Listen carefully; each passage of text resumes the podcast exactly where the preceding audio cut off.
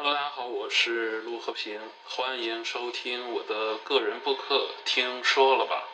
此时此刻，脑子正被耳机夹住的你，通过播客的名字，是不是很容易就猜到了我这个播客是干什么的？没错，它就是一个让可爱的你闲着没事儿、无聊的时候听我瞎叭叭的电台节目。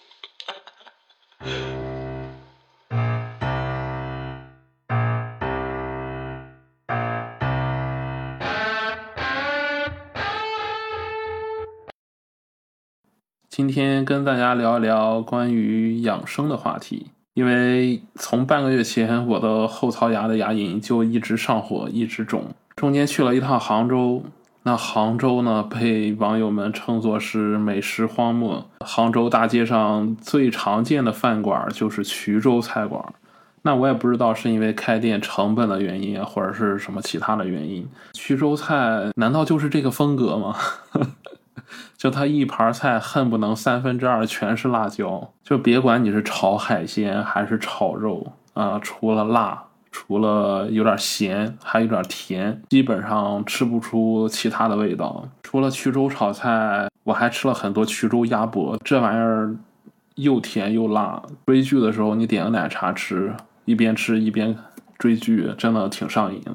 理所当然的，我就上火了。那我正好没有拔智齿，最严重的时候呢，就上下牙你就不能挨着，一咬牙就特别特别的疼。这几天回来呢，正好家里有我过年的时候买的这个同仁堂的牛黄解毒片啊，吃了两天。就慢慢消肿了。想起这个事儿来，我就觉得挺有意思的。为什么呢？就是别人过年的时候都会买年货，而我买的是牛黄解毒片这类养生的产品。因为我平常就喜欢逛京东、逛淘宝，就漫无目的的瞎逛，就来回刷。我也不知道当时脑子里哪根筋搭错了，就买了点牛黄解毒片，还买了一些同仁堂的什么枸杞菊花茶呀，还有还有叫红豆薏仁茶。嗯，还有这个茶叫什么玛卡什么的，反正一共三四种吧，我记不清具体叫什么名字。总共四盒茶吧，买回来之后就喝了一次，没想到这次上火就突然把这个东西想起来了，就派上用场了。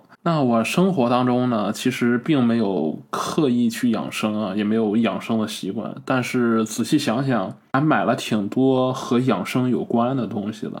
而且最有意思的是，我觉得可能是到年龄了。以前我经常运动啊，打篮球、踢足球。那时候和朋友们聊天也是聊的都是打篮球的时候怎么突破、怎么过人、怎么对抗，都是聊这些技巧、技巧方面的事儿。嗯，我前两天就就特别搞笑，我前两天睡不着，晚上就刷抖音直播间嘛，因为现在抖音带货特别火，就刷到了卖体育用品的。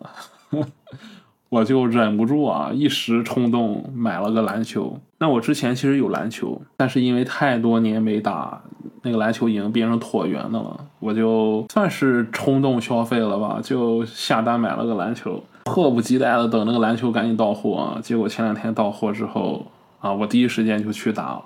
我家附近骑摩托车十分钟就有一个篮球场，那我特意挑了一个没人的时间段去了，大概在中午十一点到下午一点左右的这段时间，大家都出去吃饭了，都回家吃饭了，球场上就我一个人，那我就一个人在那儿投篮，投了大概有半个多小时，出了点汗就回家了。回来之后就开始跟朋友吐槽这件事儿了，因为以前打篮球都是聊那些怎怎么怎么突破、怎么赢比赛，都是以怎么赢为目的啊，怎么打败对手，都是在聊这些东西啊，或者说聊什么科比、聊詹姆斯、聊 NBA。那我们这次聊篮球聊的是什么？大家都在说一句话：出出汗得了，千万别受伤。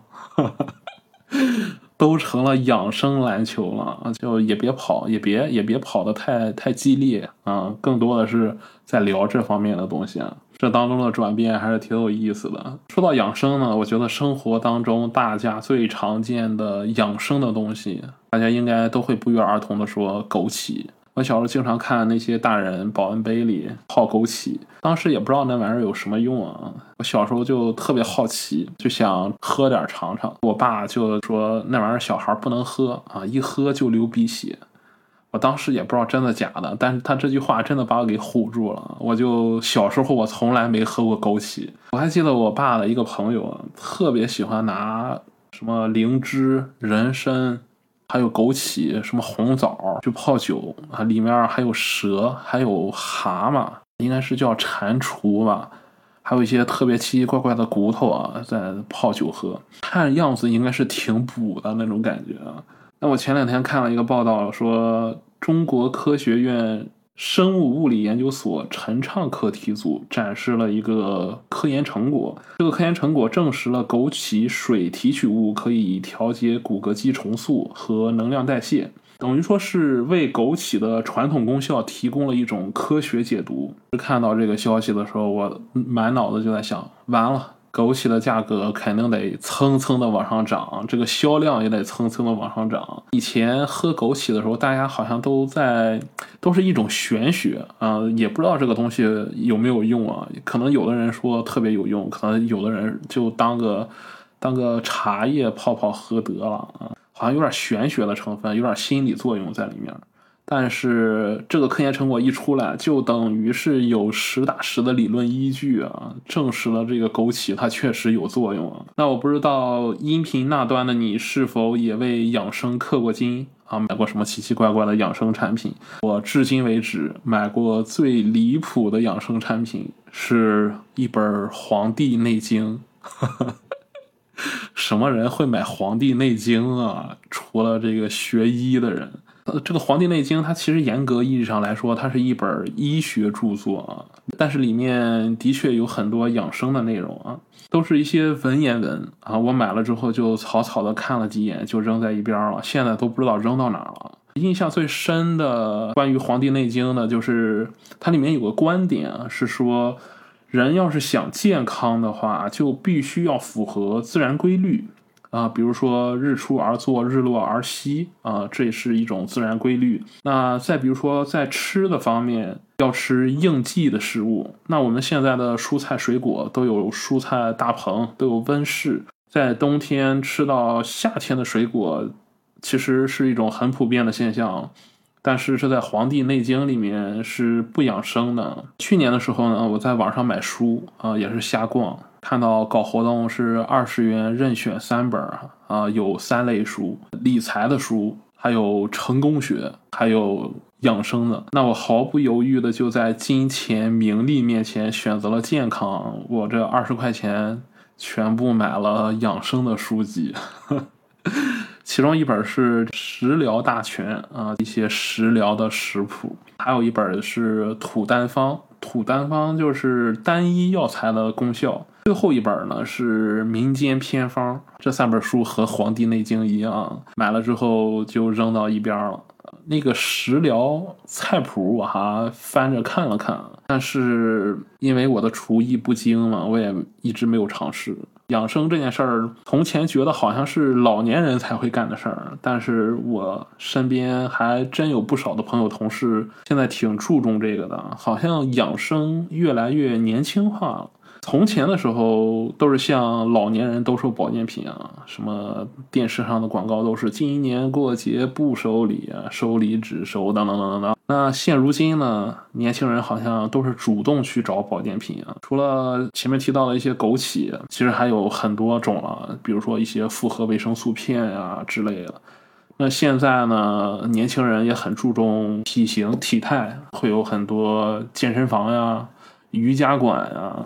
那像我以前上学的时候，我的学生时代，马路上是很难很难见到有健身房的，很少有健身房。但现在的话，你只要是去一个商圈，或者是去周边逛一逛，就会遇到那种健身房发传单的，非常普遍了已经。在这方面，好像大家都非常舍得花钱。现在，但是我觉得这当中也存在一个问题，就是养生原本它应该是一种生活方式啊。我个人认为，养生其实是一种生活方式，它是通过调节生活中不健康的部分，达到一个健康的目的。但是现在更多时候，养生好像变成了一种形式。比如我买了几本没用的书啊。买了那些养生的书籍就扔一边了，也没看，又比如，好像很多人花了好几千块钱去办健身房的年卡，结果去了一两次之后就再也没怎么去过。大家好像是通过这种养生、这种颇具仪式感的东西，在找一种心理安慰啊。就好像今天我熬了夜，只要是睡前吃点这个片儿那个片儿，喝点这个茶那个茶，就能抵消对身体的损害一样。但是实际上，我们都知道。这当中的作用是非常有限的。那真正的养生呢？我觉得应该是靠平日里的自律和坚持吧。生活恶习不改，养生就无从谈起。可是有时候年轻人会陷入某种焦虑和不安啊。面对着，比如说脱发啊，比如说看着镜子里的自己，脸色一天天的变差。再比如说，我们平常刷短视频的时候，经常会刷到某某人英年早逝啊，猝死在工作岗位上。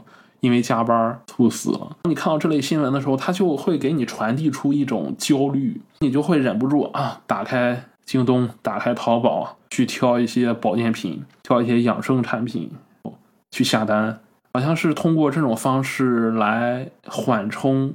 这种焦虑不安，久而久之呢，这就形成了一种恶性循环。就你身体好像越不对劲的时候，就越有囤保健品的习惯。但是你囤了保健品之后，生活习惯并没有改变，你也没有去坚持的吃那些保健品，所以说你的身体状况也不会有一个很明显的改善。最终身体越不健康，就越囤保健品啊，越囤保健品，身体越不健康。啊，一边玩命赚钱，一边为生命氪金，最后这一切就好像就是徒劳无功。那面对这种窘境，我们该如何破局呢？我觉得还是要从改变生活习惯做起。很多年前呢，我家住在一个宿舍大院，邻居有一个老太太，年轻的时候呢，好像是个大夫，具体是中医还是西医，我记不清了啊。但是现在想想的话，她应该是中医，因为我那时候太小了，所以说我现在也搞不清楚啊。我们都住在一个宿舍大院嘛，低头不见抬头见，我就经常的听到他跟我的父母传授一些育儿经验啊，比如说小时候我哥他经常会咳嗽，不管是冬天还是夏天，查不出来什么原因，吃各种止咳糖浆呀也没有什么效果。最后，他告诉我，父母就是用大葱把那个根须切下来煮水喝。我哥喝了之后就再也没有咳嗽过。现在想想是很神奇的一件事啊。所以说我到现在都对这个老太太印象非常深刻呀。这个老太太她曾经说过一句话啊，她说休息是最好的养生。现在想想真的是非常有道理啊，因为现在的年轻人。之所以身体处在一种亚健康的状态，我觉得大部分都是因为熬夜、睡眠不足、生活压力大引起的。我也知道身边很多人啊，因为结婚成家就早早的背上了房贷车贷。他们有时候白天去上班啊，如果不加班的话，下了班之后还会去送外卖、干代驾去赚一些外快。那久而久之的话，身体难免会吃不消。大家在奋斗的同时，一定要注意休息。如果实在是没有，休息的时间，那我觉得不如就吃点养生的东西吧，至少要让身体补充足够的营养。那节目的最后呢，就祝大家身体健健康康的。如果实在是累了的话，就停下来休息吧。我觉得你休息几天，天也塌不下来，所以说没有必要硬扛。那今天的听说了吧，就说这么多，我们下次再见，拜拜拜拜，拜了个拜。